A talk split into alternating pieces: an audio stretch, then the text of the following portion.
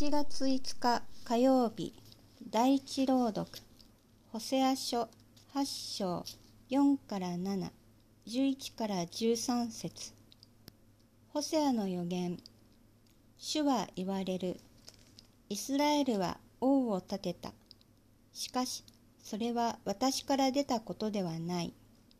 彼らは高官たちを立てた。しかし私は感知しない。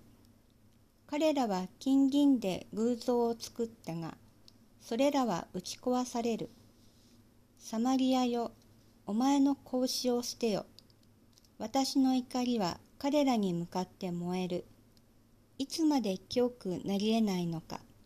それはイスラエルのしたことだ。職人が作ったもので神ではない。サマリアの格子は必ず粉々に砕かれる。彼らは風の中で巻き嵐の中で刈り取る。芽が伸びても穂が出ず麦粉を作ることができない。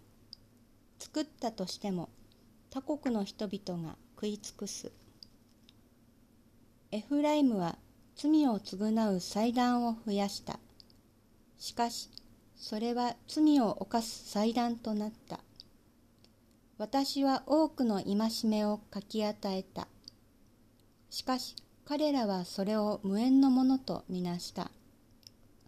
私への贈り物として生贄を捧げるが、その肉を食べるのは彼らだ。主は彼らを喜ばれない。